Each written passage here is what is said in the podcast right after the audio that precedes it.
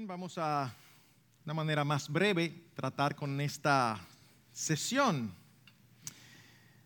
¿Cómo enfrentar las diferencias en el matrimonio?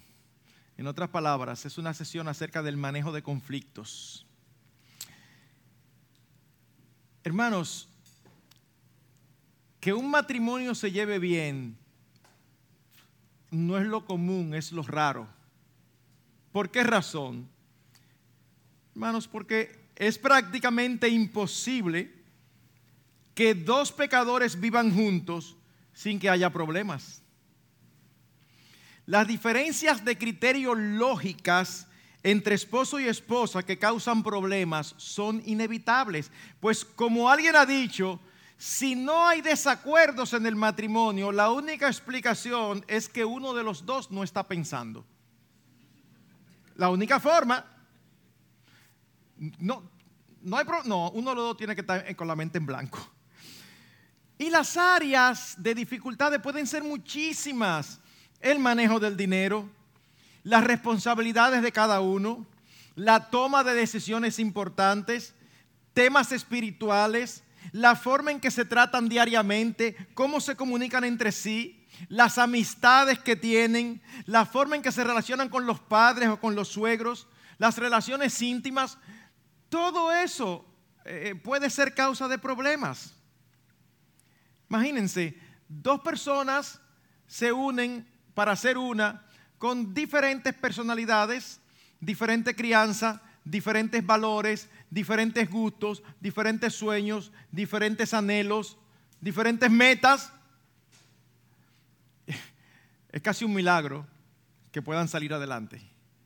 Pero el Señor por eso es que nos da sus principios para que nosotros podamos salir. Así que lo que quiero hacer es mencionarle al menos siete principios. Siete principios importantes para el manejo de los conflictos. El primero de ellos está muy alineado con la sesión anterior. El primero es entender que Dios es el centro de nuestra vida y no nosotros. Hermanos, el drama de nuestras vidas no somos nosotros los protagonistas es Dios. ¿Y qué tiene esto que ver con los conflictos, pastor? Mucho, mucho. Los conflictos generalmente ocurren por lo centrado en nosotros mismos que generalmente estamos. Es decir, por nuestro egoísmo, por nuestro egocentrismo. Si le preguntamos a un casado cuál es la principal causa de sus conflictos, la respuesta rápida ustedes saben cuál es, ¿verdad? Él, ella, un problema matrimonial. ¿Cuál es el principal problema? ¿Cuál es la principal causa de problemas matrimoniales? Generalmente empieza que él, la explicación empieza así, que ella, o sea, en otras palabras, el problema es el otro. Pero eso no es lo que nos enseñan las escrituras. Oigan lo que dice Santiago capítulo 4 versículo 1. Dice, ¿De dónde vienen las guerras y los conflictos entre vosotros? ¿No vienen de vuestras pasiones que combaten en vuestros miembros? Oh, o sea que el principal culpable de los conflictos no es el otro, soy yo. Sí, sí, tú y yo somos los principales responsables.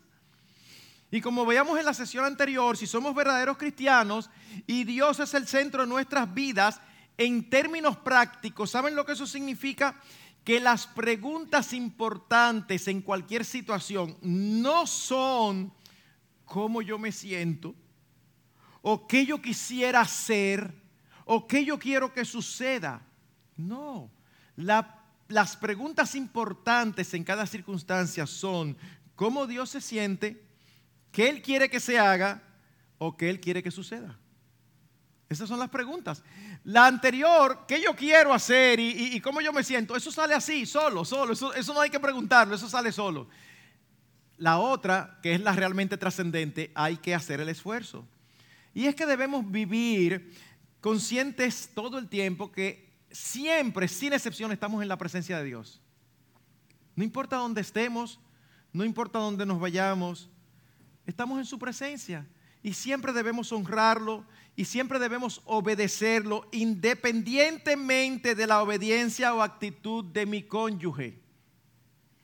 Cuando a mí me preguntan, como pastor, ¿cuál es de las cosas más difíciles que usted se ha encontrado al tratar a los matrimonios? Le digo cuál es. Lograr que los matrimonios entiendan que su responsabilidad ante Dios no, N-O mayúscula, no depende de cómo el otro se comporte. Ustedes no se imaginan lo difícil que es eso. De hecho, yo bromeo y digo que parece que andan unas Biblias por ahí. Yo nunca las he visto, pero tienen que haberlas porque no puede ser que ocurra tanto. Nunca me he encontrado con una, pero me da la impresión que hay algunas Biblias ahí, que en Efesios 5, 22, 33, cuando dice al esposo, ame a su esposa como a sí mismo, tiene un asterisco. Y abajo en letra pequeña dice, siempre y cuando ella te respete. Y entonces uno sigue leyendo y cuando le dice a la mujer que debe someterse a su esposo, parece que hay un asterisco también y letra chiquitica dice, siempre y cuando él te trate bien. Pero ¿saben qué? No hay ningún sí condicional. Lo que yo tengo que hacer con mi esposa no depende de cómo ella sea, ni cómo se comporte conmigo. Lo que yo tengo que hacer con mi esposo no depende de cómo Él sea o de cómo se comporte conmigo. Claro, usted sabe lo fácil que debe ser para una mujer someterse a un esposo que se parece a Cristo. Wow, esa mujer va cómoda. Pastor, y si no es así, te tienes que someter igual. Ay, sí. Porque porque nosotros vivimos en la presencia de Dios. Era lo que se conocía como corandeo. Eso es una, una, expresión latina que significa en la presencia de Dios. Sproul lo, lo definía de esta manera. Él decía, vivir corandeo es vivir toda la vida en la presencia de Dios, bajo la autoridad de Dios, para la gloria de Dios. Si tenemos esa conciencia, nuestras acciones, actitudes y reacciones cambiarían enormemente. Dos, si somos cristianos, debe de manifestarse en nuestras vidas el fruto del Espíritu. No son los frutos, es el fruto que se manifiesta de muchísimas maneras. Gálatas 5, 22 y 23. Mas el fruto del Espíritu es amor, gozo, paz, paciencia, benignidad, bondad, fe, mansedumbre y templanza o dominio propio. Contra tales cosas no hay ley. Yo soy cristiano. Ajá. Y el Señor dice que por su fruto los conoceréis. ¿Cuál es tu fruto? Cuidado si es de esas matas que dice que el, el dueño viene y viene cada año y no encuentra fruto. En todas las iglesias hay, en todas las iglesias hay personas que dicen ser cristianos y uno tiene ciertas reservas de que lo sean. Pastor, es que eso solamente lo sabe Dios, es verdad. Pero al mismo tiempo, si tú dices que tú eres una mata de mango, óyeme, quizá tú no vas a dar un mango de su injerto, pero aunque sea un manguito así tiene que salir. Entonces el problema es que a veces uno tiene preocupación con algunos, no por lo que hacen, sino por lo que no hacen. ¿Cómo así? Bueno, sí. Porque no es que están viviendo una vida desordenada, porque eso es muy obvio. No es que le están siendo infieles a su cónyuge. No es que se están comportando de una manera abiertamente pecaminosa. Y entonces, ¿por qué usted duda? Bueno, porque al mismo tiempo tú no le ves pasión por el Señor, tú no le ves compromiso con el Señor y su iglesia, tú sencillamente lo ves como una buena persona, un buen hombre o una buena mujer. Bueno, Cristo no nos salvó para que seamos buenos hombres y buenas mujeres, Cristo nos salvó para que viviéramos para Él y para que diéramos fruto. Algunos darán fruto a ciento, otro a sesenta y otro a treinta, pero fruto al fin algo tiene que verse. Entonces, esas características deben de manifestarse en algún grado en nuestras vidas. Pensemos, por ejemplo, en el amor. ¿Qué dice Proverbios 10:12? El odio suscita rencillas, pero el amor cubre todas las transgresiones. ¿Qué hace el amor? No, el amor no oculta la falta, pero el amor decide voluntariamente pasarla por alto. No es que el amor dice, no, pero él no me ofendió. No, no, no, no. A veces uno escucha o a veces uno es testigo de que uno le habla mal al otro. Y después el otro dice, no, no, pero nosotros no es un problema porque nosotros no hablamos así. No, no, entonces si ustedes hablan así, eso es peor todavía. O sea que ese es su estilo de vida. No, no, no es que justifica lo injustificable. Es que dice, sí, él me habló mal, pero yo no se lo voy a tomar en cuenta y después cuando él esté más tranquilo, yo voy a hablar con él y voy a decir, mi amor, yo pienso que tú pecaste contra el Señor en la forma en que me hablaste.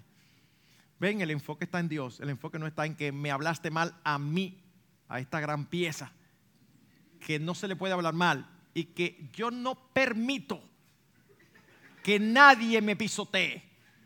¡Wow! ¡Qué! ¡Cuánta dignidad! No, mis hermanos, cuánto orgullo. Eso es lo que sucede.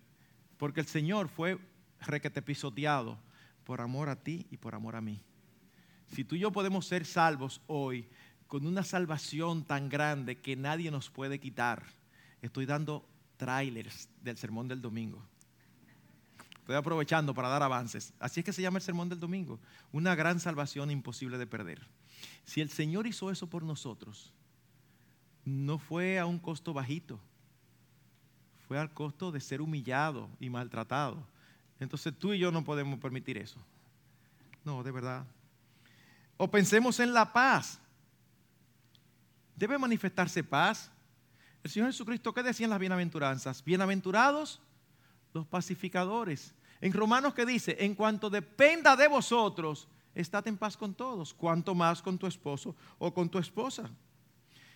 Y, tiene principios acerca de ser un pacificador. Uno de los que más me gusta es quizás un proverbio que es de mis favoritos, Proverbios 15.1. La blanda respuesta quita la ira, mas la palabra áspera hace subir el furor. Yo no sé si aquí en Puerto Rico existe, posiblemente sí, porque somos muy parecidos, pero en mi refrán, eh, en mi país existe un refrán que dice, para un pleito se necesitan dos. ¿Verdad? Bueno, eso tiene que ver con esto alguien se exalta y tú ves a tu cónyuge que se exaltó, trata de no exaltarte tú también, porque eso no va a dar una buena eh, eh, eh, combinación. Y yo creo que todos aquí posiblemente hemos estado en ambos lados de este versículo. En el lado del que responde airadamente y en el lado del que da la respuesta blanda. La blanda respuesta quita la ira tu esposo te habló mal. ¿Qué sucede cuando, cuando uno inicia un conflicto con el cónyuge? Bueno, cuando uno es creyente y uno habla áspero, no es que uno se cuadra, ¿verdad? A pelear, porque eso no. Pero internamente es como que tú estás listo para, para seguir la discusión. ¿Qué tú tiraste hacia allá? Balas. ¿Qué tú estás esperando que vengan? Balas. Entonces tú tiras balas y de una vez tú estás, tú estás ahí cuadrado. Pero cuando de allá en lugar de venir balas vienen flores, uno no sabe qué hacer con eso. Tú estás preparado para balas. Cuando vienen flores, uno no sabe. Mi amor, pero por favor, estoy cansado de decirte de verdad, estoy alto. Eso no fue, ¿verdad? Ay, tú y yo no, así que lo hacemos. Aquí en el púlpito ahora lo voy a, maquillar. Y en lugar de, hablamos, ¿verdad? Estoy alto de lo mismo, ya yo lo he dicho, ¿qué es lo que vamos a hacer? ¿Qué es lo que yo estoy esperando? ¿Una excusa? O, está bien, mi amor, pero tú también tienes tu problema y tú también tienes tu fallo. Y ahí vamos. Pero en lugar de eso, ay, mi amor, de verdad, perdóname, tú tienes toda la razón. Uno atagaguea. Eh, eh, eh, sí, sí, porque lo que yo digo, ya, ya te desarmaron, ya te desarmaron. Tú no sabes qué es lo que tú vas a hacer con eso. Tú estabas esperando, era otra cosa. O uno ha estado en el lugar donde el que se mete por debajo es uno. Tú ves que la persona está allá arriba, su vida airada. Y tú le dices, tienes toda la razón, de verdad. Y tú notas como se bajan. Bueno, debemos ser pacificadores. Para eso hay que ser humildes. O este versículo que casi nadie lo tiene como su versículo preferido. Salmo 23. Jehová es mi pastor. Wow, cuánta gente que le encanta ese. O Romanos 8:28. A los que aman a Dios, todas las cosas les ayudan a bien. Él es mi, él es mi fuerza, mi protector. Todos esos versículos. Uh, cantidad de evangélicos que son su preferido. ¿Y por qué usted no toma este como preferido? Proverbio 19:11. la discreción del hombre le hace lento para la ira y su gloria es pasar por alto una ofensa. Pastor, explíqueme eso.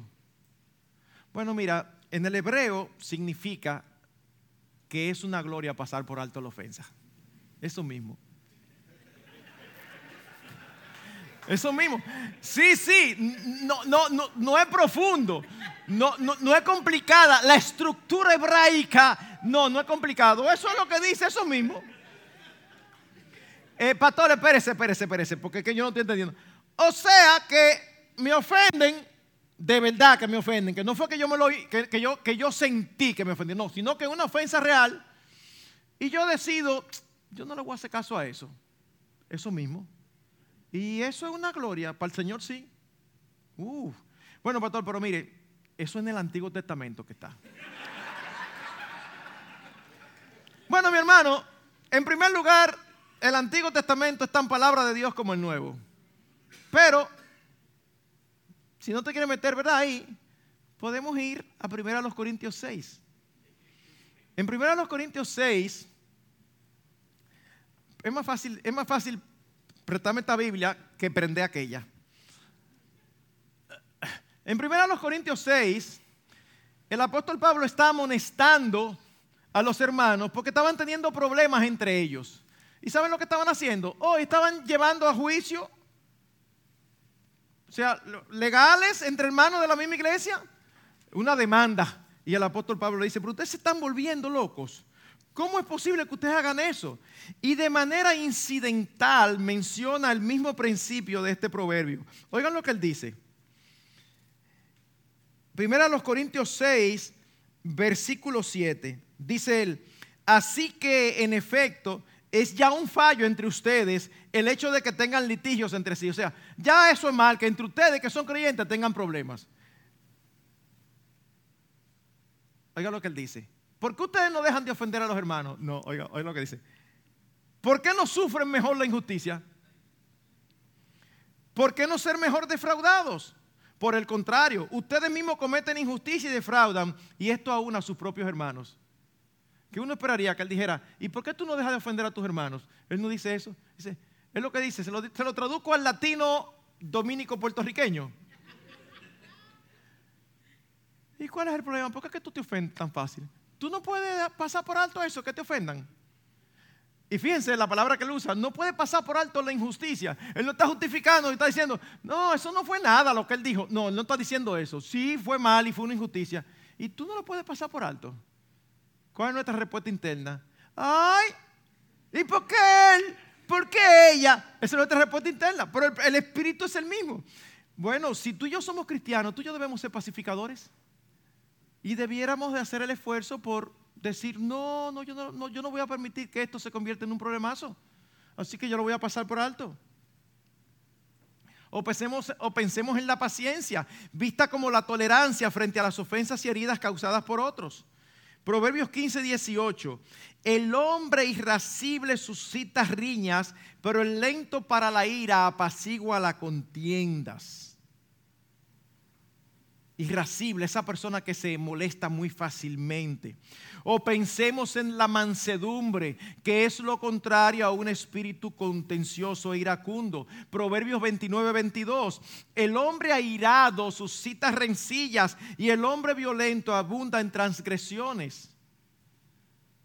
Usted ha visto esas personas que, como decimos allá, son de mecha corta. Cuando se habla de mecha corta, pensemos en un montante, en un explosivo que se prende para que explote con una mecha. ¿Qué usted quiere cuando usted le toca a usted prender ese explosivo? ¿Qué usted quiere? Que la mecha sea lo más larga posible. ¿Para qué? Para que usted le dé tiempo de prender e irse.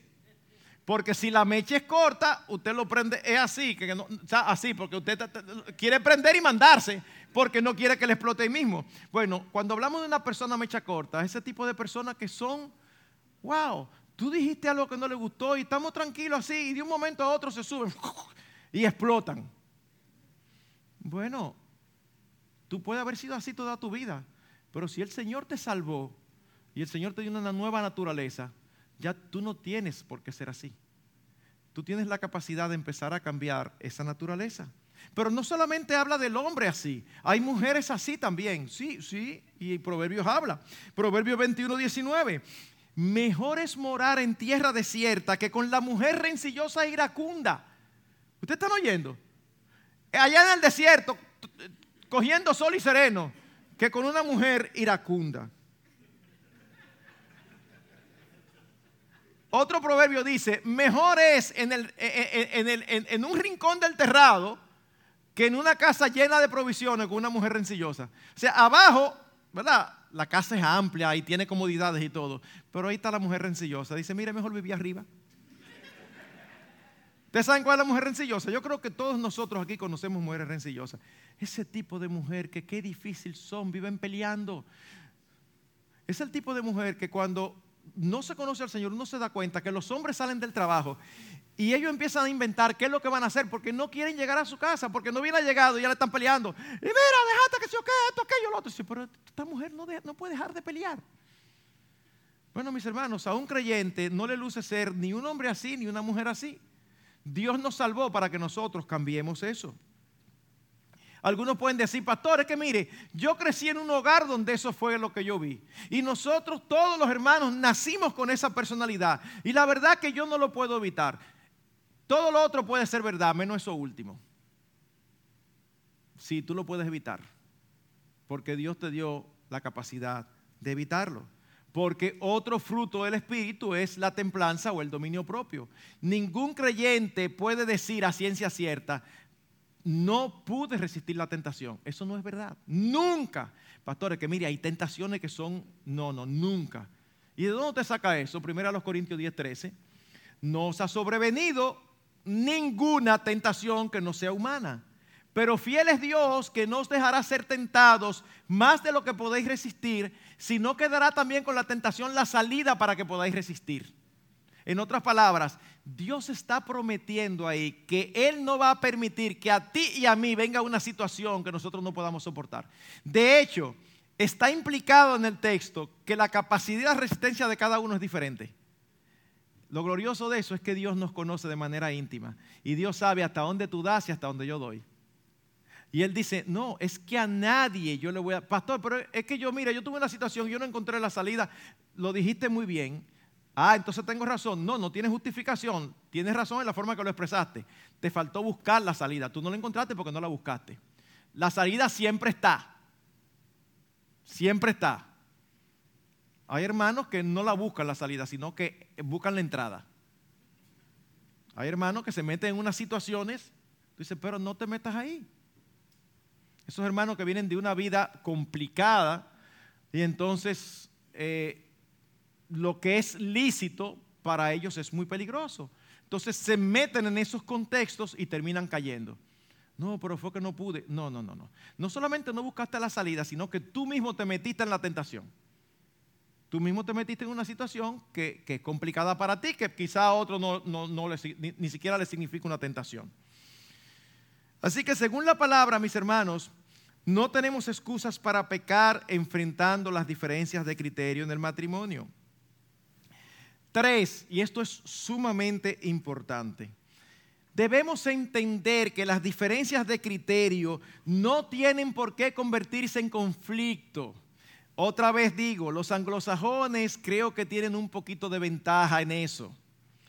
Para nosotros los latinos, y supongo que algunos países será más que otros, pero para nosotros los latinos es como si hubiera una fórmula no escrita. Usted ha visto lo que les gusta el béisbol, que siempre se habla del el librito que no está escrito.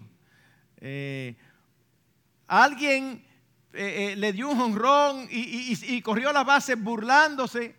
En el próximo turno que le toque a batear, que se cuide, porque posiblemente va a recibir un debol. Nadie quiere reconocer que fue a propósito, pero todo el mundo sabe que hay, supuestamente un librito no escrito que sabe que eso va.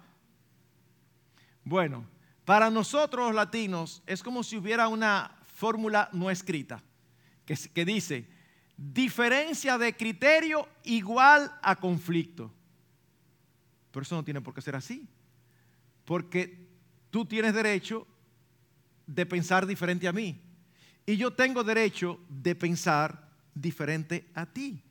No tiene por qué. Hermanos, los desacuerdos no son ni malos ni buenos en sí mismos. Los desacuerdos son neutros. Depende la forma en que nosotros manejamos nuestros desacuerdos. ¿Saben cuál es el problema?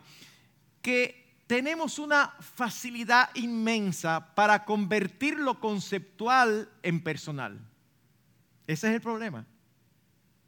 El esposo llega a la casa, es el tipo de hombre que siempre ha soñado con independizarse y siempre está pensando, pensando. Él tiene su trabajo, pero siempre está pensando.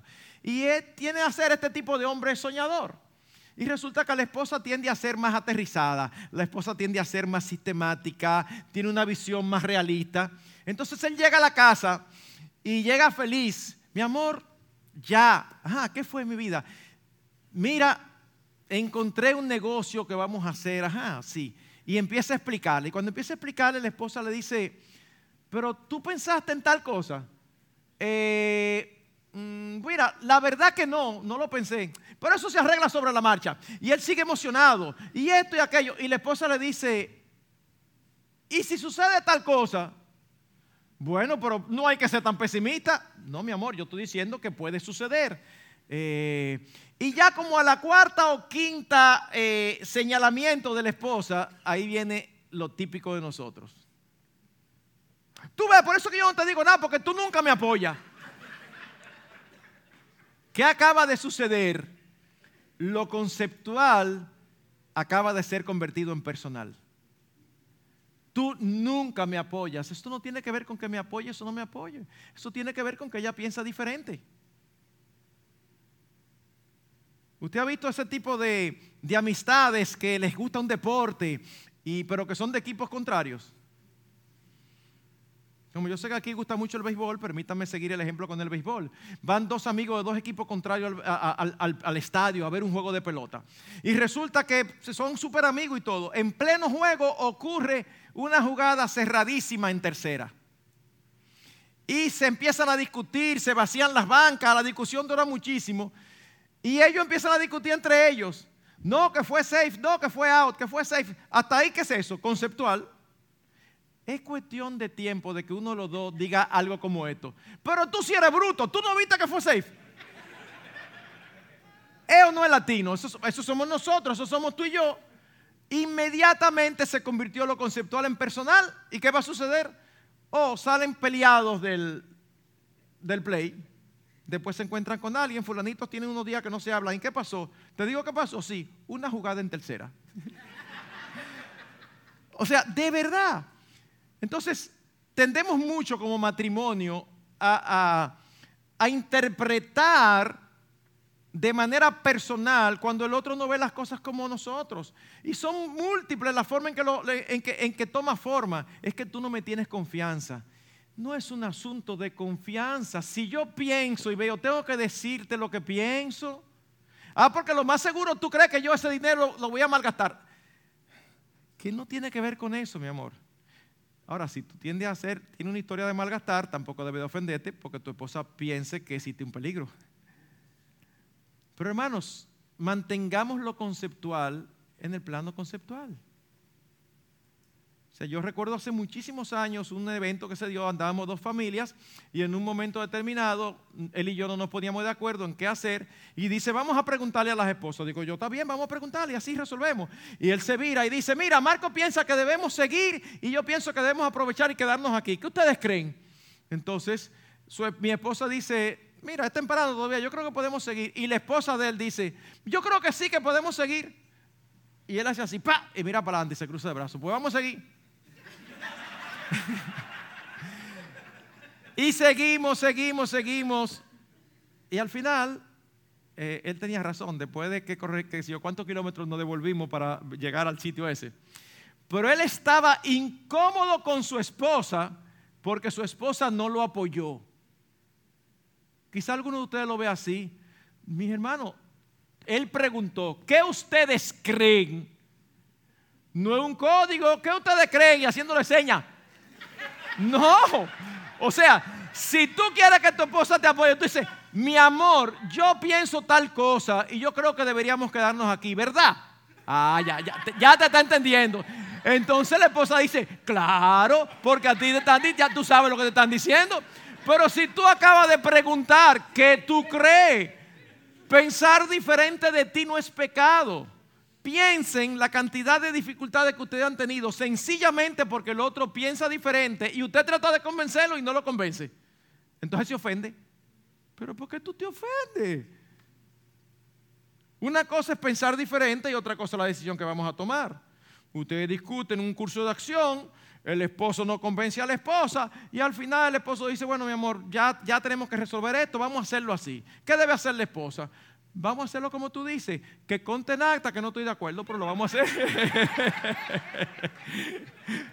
Eso es todo. No, debe, no debiera haber problemas. Porque no hay ninguna razón, ninguna, para sentirnos ofendidos, agredidos o insultados porque nuestra pareja piense diferente a nosotros. Cuarto, debemos entonces manejar nuestras diferencias de una manera que agrade a Dios. No es solamente el qué, sino el cómo, cómo manejar las diferencias. Y eso incluye ser intencionales en desarrollar un buen hábito de comunicación. Los conflictos muchas veces surgen por la forma en que manejamos las diferencias, no por las diferencias en sí. Sin embargo, las escrituras también tienen mucho que decirnos acerca de cómo debe ser nuestra interacción y comunicación. Oigan esta porción un poquito larga, Efesios 4, 25 al 27 y 29 al 31. Por tanto, dejando a un lado la falsedad, hablad verdad cada cual con su prójimo, porque somos miembros los unos de los otros. Airaos, pero no pequéis no se ponga el sol sobre vuestro enojo, ni deis oportunidad al diablo. No salga de vuestra boca ninguna palabra mala, sino solo la que sea buena para edificación según la necesidad del momento, para que imparta gracia a los que escuchan. Y no entristezcáis al Espíritu Santo de Dios, por el cual fuisteis sellado para el día de la redención. Sea quitada de vosotros toda amargura, enojo, ira, gritos, maledicencia, así como toda malicia acostúmbrense a hablar verdad todo el tiempo. Pregunta, ¿cuántas mentiras se necesitan para romper la confianza? Una sola. Nadie puede decir que, pero nada más fue una vez que yo te mentí. Bueno, fue una vez, pero el que lo hace uno lo hace más. Así que si tú quieres que la confianza permanezca en tu matrimonio, es indispensable que tú no, no mientas Primero porque es un pecado serio contra Dios. Pero segundo porque la confianza se rompe y cuando la confianza se rompe la situación se complica. Habla verdad.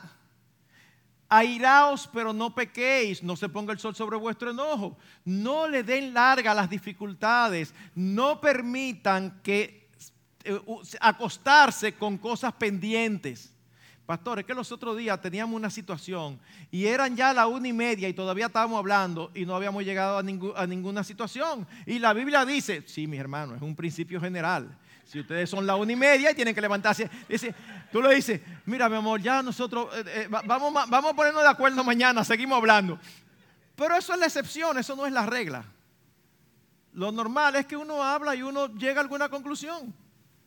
No dejen eh, eh, eh, raíces de amargura que crezcan. No dejen conflictos así. Yo no sé por qué eso es también muy latino. Es como que tú lo dejas así y se sanan solos. No se sanan solos, se ponen peor. Se ponen peor. Tú ofendes, y eso es muy masculino, tú ofendes, después te das cuenta, y en lugar de decir perdón, que es lo que va, tú te apareces con flores, pero no le dice nada, solamente te aparece con flores. Está muy, muy, muy linda las flores, pero lo que tú necesitas es decir, perdóname, mi amor. Entonces no llevo las flores, sí, también. también, porque tú haces lo que tienes que hacer y vas una milla extra y entonces contentas a tu cónyuge, a tu esposa. Digo a tu esposa porque, no sé, quizá habrá algún hombre aquí que le gusten las flores, pero no sé. Todo es posible en el mundo en que vivimos. No, no tiene nada de malo, ¿eh? Espero. Por otro lado, dice, no salga de vuestra boca ninguna palabra mala. Mis hermanos, óiganme, nunca, nunca, nunca se ofendan de palabra. No hay razón. No hay razón. No se maltraten pastor, es que me saca de quicio, es que me lleva, sí, o, sea, o sea que tú dijiste tu palabrota o tú la insultaste y la culpa la tiene ella. No, yo no estoy diciendo eso, pero tú estás diciendo que ella es la que te saca de quicio. Pastor, es que mire, es que ese pozo mío es terrible. Eh, tanto da la piedra en el, el agua en la piedra que le hace un hoyo. Y llega un momento donde ya. No, mis hermanos, no se hablen mal, porque primero eso no resuelve nada. O no, primero es un pecado contra Dios, vamos con lo más importante. Primero es un pecado contra Dios. Segundo, no resuelve nada. Y tercero, no es neutro, complica la situación. Seguro que todos aquí han pasado de una situación a otra. Están discutiendo una situación y se aira uno de los dos y dice algo que no debió decir y ahora resulta que el problema causado por esa palabra maldicha es más grande que el que, el que inició el problema. Por eso dice un, proverbio, el que entra apresuradamente en pleito es como el que derrama las aguas. Si usted va a derramar el agua, usted no puede decir, yo lo voy a derramar ahí, pero yo no quiero que pase de ese mosaico. No, tú no tienes ese control. O tú la derramas o tú no la derramas. Así que mejor no la derrames, porque después tú no sabes lo que va a pasar. Y muy posiblemente a todos nos ha pasado que en un momento hemos dicho algo incómodos y cuando eso se complica en medio del pleito, uno nada más piensa, ¿para qué yo dije esto? Esto se está poniendo peor. Yo, no era esto lo que yo quería. Entonces, bueno, la forma de desactivarlo prontamente es decirle, tienes razón, perdóname, yo nunca debí decir eso. Pero nuestro orgullo a veces, o sea, dejamos que nos domine y sabemos, pero seguimos argumentando. Nunca se hablen mal, no hay razón, es pecaminoso, nunca, no importa lo difícil que sea, no se hablen mal. Por eso dice, no entristezcáis al Espíritu Santo, por el cual fuisteis sellados. Sea quitada de vosotros toda amargura, enojo, ira, gritos. Nunca se hablen con gritos. Maledicencia, no, no. Dice Colosenses 4:6, que vuestra palabra, que vuestra conversación siempre sea con gracia, sazonada con sal, para que sepáis cómo debe responder a cada persona. Pastor, ¿y cómo así una palabra sazonada con sal? ¿Qué hace la sal? La sal tiene dos funciones, preserva de la corrupción y da sabor. Cuando tú hables, procura que no sean palabras corrompidas, que corrompan la escena. Y hazlo con sabor. Miren, hermanos, a nadie le gusta que le llamen la atención. Y puede suceder que tú fuiste muy intencional en decirle algo a tu esposo o llamarle la atención a tu esposo o a tu esposa. Y tú fuiste intencional en hacerlo de una manera amorosa. Y puede ser que tu esposa o esposo todavía eh, sostiene que tú le hablaste mal. Pero eso, después que, que los ánimos se bajan, uno puede decirle, mira, piénsalo bien ¿Te hablé mal o no te gustó lo que te dije? Y ya después que los ánimos no están caldeados, puede ser que el cónyuge diga, no, mira, la verdad que no me hablaste mal, lo que pasa es que no me gustó lo que me, me dijiste. Y hermanos, esposas, ser sumisas no significa ver a sus esposos pecando y no decirle nada. No, porque entonces van a dejar de ser ayudas idóneas. Esposos, Amar a su esposa con ternura no significa verlas pecando y no decirle nada. Precisamente la causa de decirles es el amor. Así que sí, podemos decirnos cosas que no le gustan al otro, pero aseguremos que lo hacemos de una manera adecuada, con, ternura, pero también con claridad y firmeza. Pero por otro lado, también debemos de pedir al Señor que nos dé discernimiento de cuándo decir las cosas. Porque a veces eh, eh, somos insensibles. Si tu esposo acaba de llegar del trabajo, un día duro, no, desde que llegue abra la puerta, no lo salude inmediatamente. Mira, aquí hubo un problema hoy entre los niños, yo necesito que tú hables con ellos. Y no es mejor, ya los niños están acostados, ya no se va a resolver ahora. ¿Tú no crees que es mejor dejarlo que él llegue, se bañe, que cene? Y ya cuando están tranquilos, mira amor, tenía que decirte una situación que se dio aquí. Hay que ser oportuno. ¿Ustedes recuerdan el ejemplo de Abigail y Nabal? Nabal era un hombre que dice la Biblia que era un necio. Y en una ocasión David y sus hombres le pidieron algo de alimento. Y Nabal dijo, ¿quién es David? ¿Quién eres tú para llevarte alimento? Y los siervos de, de Nabal le dijeron, óyeme, no, no, él nos ha protegido. Muchas veces han querido venir a saquearnos y Él nos ha protegido, ayúdalo. No, no, yo tengo que ayudar a gente que yo no conozco. Y David se molestó tanto que David lo iba a atacar. Abigail se da cuenta y sale a la presencia de David y le dice, no cometas ese error, no cometas ese pecado de matar gente inocente, porque es verdad que él era un necio, pero tú no tienes que matar a alguien porque no te quiera dar de lo suyo. Y ella libró a David, una mujer sabia, y ella le ayudó. Ah, pero entonces lo hizo escondida del esposo. No, ella se lo iba a decir. Pero ¿qué pasa? Cuando ella llega de ayudar a David y llega a la casa, ¿cómo encuentra a Nabal? Borracho. Ajá. Borracho, un hombre como él le va a decir, eh, mira, eh, yo vengo, para que lo sepa, yo vengo de, ayudar a David. O sea, de verdad, eso era ponerse hasta en riesgo su propia vida. Al otro día, cuando el, esposo amanece sobrio, ella se lo dice. El hombre era tan malo y parece que se molestó de tal manera que le dio algo y, y murió como a los 10 días. Pero vemos un ejemplo de lo que es ser sensible Ustedes saben que los niños no tienen sensibilidad. Eh, ustedes han visto, ¿verdad? Los niños que no tienen... Y uno no puede esperar eso, pero se supone que cuando uno crece uno debe de aprender cuándo se dicen las cosas y cuándo no. Siempre recuerdo eh, eh, un caso allá en la iglesia, jugábamos baloncesto y había una esplanada con una inclinación que terminaba en la cancha. Entonces a veces los hijos nuestros iban. Y un día estamos jugando y están los hijos correteando y hay uno que tenía una bicicleta y él le daban su bicicleta para aquí para allá y había otro que no tenía bicicleta. Así que por mucho tiempo el amiguito corría al lado de, la bicicleta, y corría. Y cada cierto tiempo le decía, me la prestas, me la prestas. Y el dueño siempre decía, sí, yo te la voy a prestar ahorita. O sea, dentro de un rato yo te la presto, dentro de un rato yo te la presto.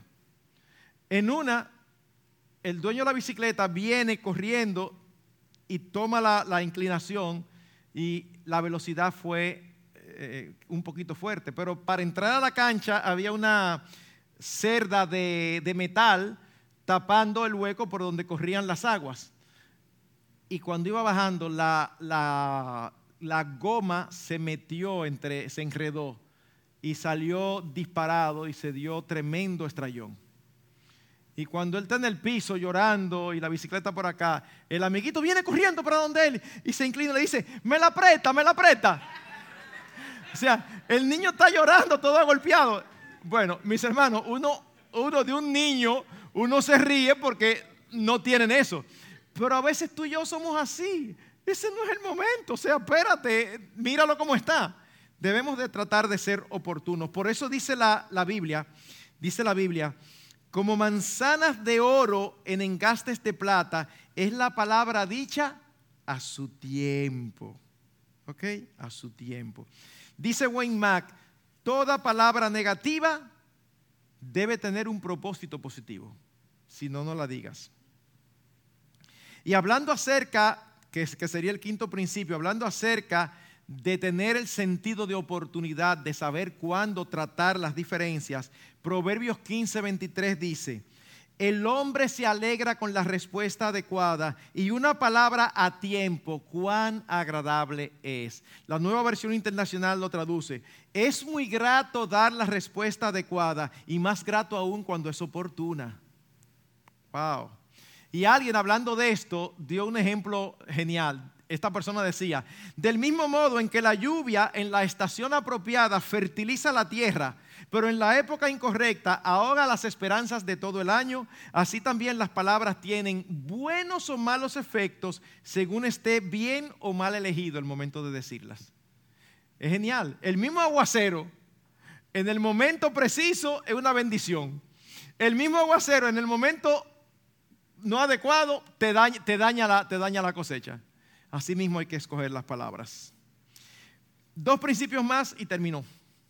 Sexto, Uy, esto también es muy latino. Evita afirmar motivaciones del otro. Me explico. Yo sé por qué tú lo dices. Oh, tú sabes por qué lo dices, porque ya tú eres Dios, ya tú lees los corazones. A nosotros nos encanta decir que nosotros sabemos por qué el otro dice lo que dice o hace lo que hace. Vamos a hacer un equilibrio. Hay un conocimiento que uno va adquiriendo de su cónyuge. Y a veces uno puede sospechar que lo hace por algo. Eso en sí no está malo. Pero entonces, ¿qué tú debes hacer cuando tú sospechas? ¿Sabes lo que tienes que hacer? Preguntarle. Ven acá, mi amor, ¿tú lo dices por tal cosa? Si él te dice, sí, por eso mismo, ah, pues entonces lo, lo maneja. Pero si te dice, no, no, no, eso ni me pasó por la cabeza, no sigas insistiendo. No, que yo te conozco, yo sé, tú dices que no, pero yo sé que por eso.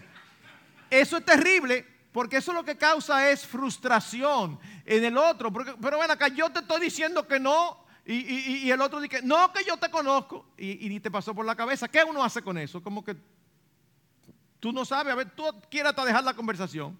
Porque si yo te estoy diciendo una cosa y tú no me quieres creer, no vamos a salir a ningún camino. Así que no haga eso. Si usted quiere saber la motivación detrás de cualquier acción de su cónyuge, pregúntele. Y cuando le diga, créale. Pastor, y si, me está diciendo mentira, ese es su problema con el Señor. Una de las características del verdadero amor es todo lo cree. Todo lo cree. Yo recuerdo que eh, cuando nos casamos, la, madre de mis hijas, eh, a veces yo le preguntaba, ¿estás molesta? Me decía, no. De esa manera que uno, ¿verdad? Que, que él no lo disimula muy bien. Pues ¿saben lo que yo hacía? Yo seguía como que nada estaba pasando y ella eh, comportándose como queriéndome hacer ver eh, que sí, que estaba molesta. Hasta que finalmente un día en una reunión eh, de parejas, ella, ella misma dijo, yo hacía eso, pero no me funcionaba, eso es lo que me, daba, me, molestaba más. Porque él, yo le, hacía, le quería hacer ver que yo estaba molesto. Le decía, espérate, espérate. Yo te pregunté, ¿verdad? Sí. ¿Y qué tú me dijiste? Que no. Yo te creí. Tú me dices que no. Ah, pues no. A mí no me está dando señales de humo, que yo no soy indio. O sea, no. Yo... ¿Te pasa algo? No. Ok, como si nada. Oye, pero qué insensible. Mira que él sabe lo que me hizo. Sí, pero yo te pregunté y tú dijiste que no. Sí, pero tú sabes. Bueno, yo sé, pero te estoy preguntando para saber si quieres que haga algo más. Pero si tú me dices que no, yo te tengo que creer porque el amor todo lo cree. Así que mis hermanos, acostumbrémonos a hablar claro, transparentemente. Y finalmente, finalmente, con esto concluyo, siempre es bueno buscar y seguir el consejo. Buscar y seguir el consejo. No se ponen de acuerdo en algo. Busca y sigue consejo. Vamos a pensar en el mismo ejemplo que di hace rato, de que el esposo quiere un negocio y la esposa ve dificultades. ¿Tiene el esposo la autoridad para decir, bueno, mi, mi, amor, por esto es lo que vamos a hacer? Sí, tiene la autoridad, pero si lo hace sin el apoyo de ella, posiblemente esté violando no su autoridad, sino su sabiduría. Una de las cosas que normalmente le digo a los esposos es que a ellos les encanta escuchar que son la cabeza del hogar. Pero nada más piensan en el aspecto autoridad, como si eso es lo único que la Biblia dice. Pero primero de Pedro 3.7 dice, vivid con ellas sabiamente. Hay muchas cosas que tú tienes autoridad, pero no significa que tú tienes que ejercerla. La sabiduría te dice, espérate, es mejor tener el corazón de mi esposa contento. Si tú estás tan seguro que ese es el negociazo de tu vida, mira, a ti te conviene buscar consejos. ¿Sabes por qué? Si tú estás tan seguro y tú buscas consejos y te dicen, y, el consejero lo ve y le dice, no, fulano, yo sé que tiene sus riesgos, pero él está pensando bien. Óyeme, ¿tú sabes lo bien que va a ser para ti? ya ya va a tener que estarse tranquila, vas a tener un apoyo incondicional y tranquila. Ahora, suponte que sea que tú te equivocado y tu mujer te está viendo que te vas a meter en un lío, en una deuda de la que no sabe después cómo van a salir. Y va a un consejero y el consejero te dice, no, fulano, pero es que lo que tu esposa está viendo es real, yo creo que tú estás cometiendo un error. Aunque a ti no te guste eso, te van a librar de una mala decisión que quieras o no, luego va a afectar el matrimonio. Entonces, hermanos, buscar el consejo siempre es una bendición. En las escrituras se presenta la búsqueda de consejo como señal de sabiduría. Sin embargo, las personas tienden a verlo como señal de debilidad. Y los argumentos son siempre los mismos.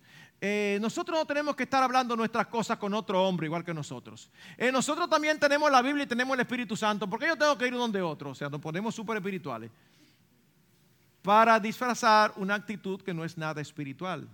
Y una vez más, Perdónenme los hombres si salen esta noche pensando que como que fui más fuerte con ustedes, pero no queremos ser cabeza. Bueno, cabeza implica no solamente autoridad, sino también responsabilidad. Y al final nosotros somos los responsables de nuestros hogares. Así que mis hermanos, eh, nosotros tenemos que asumir y hacer, hacer las cosas que tenemos que hacer. Tristemente, en la mayoría de los casos, cuando se busca un consejo tardío, es porque el hombre no quería. Hay casos donde la que no quiere es la esposa, hay casos. Pero en la mayoría, una vez más, a veces llegan a mi oficina situaciones matrimoniales tan y tan complicadas que yo estoy ahí oyéndolos. Y yo digo por dentro, ustedes saben, por fuera igualito, y por dentro es sopla. Ay, mi madre. Y a veces dicen unas barbaridades, y yo dije, y yo digo por dentro, ni caso le voy a hacer a eso, eso lo voy a dejar pasar porque eso solamente es una manifestación. Porque los estoy oyendo y estoy tratando como consejero de empezar con la raíz del problema. Los frutos y las manifestaciones son terribles, pero no es la raíz. Y a veces le pregunto, ¿y por qué ustedes no vinieron hace dos años? Que empezó con esto y se hubiera resuelto eso. Y, entonces no vinieron, no, porque nosotros eh, debemos resolver por nosotros mismos la situación. Tienen dos años y no se ha resuelto, no insista, necesitas ayuda. Pero yo tengo una cabeza también, mis hermanos. Ustedes saben una de las razones principales por la que el consejo es importante. Porque nuestros sentimientos se involucran en las situaciones que nos ocurren y como alguien ha dicho, los sentimientos son buenos pasajeros, pero muy malos conductores. O sea, yo me casé en el año 83. Y antes de eso, yo estaba dando consejos a pareja de novio y desde que me casé, inmediatamente aconsejando matrimonios y, y muchas ocasiones a padres para los noviazgos de sus hijos. Cuando llegó el primer pretendiente a mi casa detrás de mi hija mayor. Yo lo recibí, le hablé. E-, él no llegó pidiendo ser novio, sino simplemente eh, que le permitiera una relación de conocimiento. Yo se la puse en China, pero a ver de qué, de qué madera estaba hecho el muchacho. El asunto es que cuando él salió de ahí, ¿ustedes saben qué fue lo primero que yo hice? Llamar a uno de mis pastores fulano, mira, Mengano vino detrás de mi hija. Ajá, si yo le dije esto, esto, esto, me dijo esto, esto, esto. ¿Tienes alguna recomendación? Cualquiera diría, oh, pero tú vives dando consejos y cuando te toca a ti, entonces tú buscas. Claro, porque es mi hija y mis sentimientos están involucrados. ¿Y cómo es el, el corazón? Engañoso más que todas las cosas. Todos necesitamos el consejo, todos. No es señal de debilidad, es señal de sabiduría. A la primera ocasión en que ustedes no se ponen de acuerdo y ven que el matrimonio se está afectando, busquen consejo con tiempo, porque eso se resuelve. Pero si ustedes no lo buscan, esa situación va creciendo y se va complicando y va produciendo otras más. Y llega un momento que ya es tan difícil que al consejero lo que le hubiera tomado una sesión o dos, le va a tomar 10 o 12 sesiones para ver que se logra. Entonces, mis hermanos, la Biblia está llena de, versículos. Proverbios 11, 14. En la abundancia de consejeros está la victoria. Y uno de los que más me gusta, Proverbios 20, 18. Los pensamientos con el consejo se ordenan se me encanta porque qué bien lo describe. Usted está ahí con esa cabeza y esto y aquello y, y, sí, no. Y al final usted dice, yo no sé qué es lo que voy a hacer. Y usted va donde un consejero y un consejero le dice, pero tú no has pensado esto, esto, esto. Y cuando ese consejero se lo dice, usted dice, ¿y cómo a mí no se me ocurrió? Porque lo ve clarito. ¿Y cómo a mí no se me ocurrió? Precisamente porque tus sentimientos estaban involucrados. Es así. Señal de sabiduría, buscar consejo. Así que mis hermanos, déjenme concluir.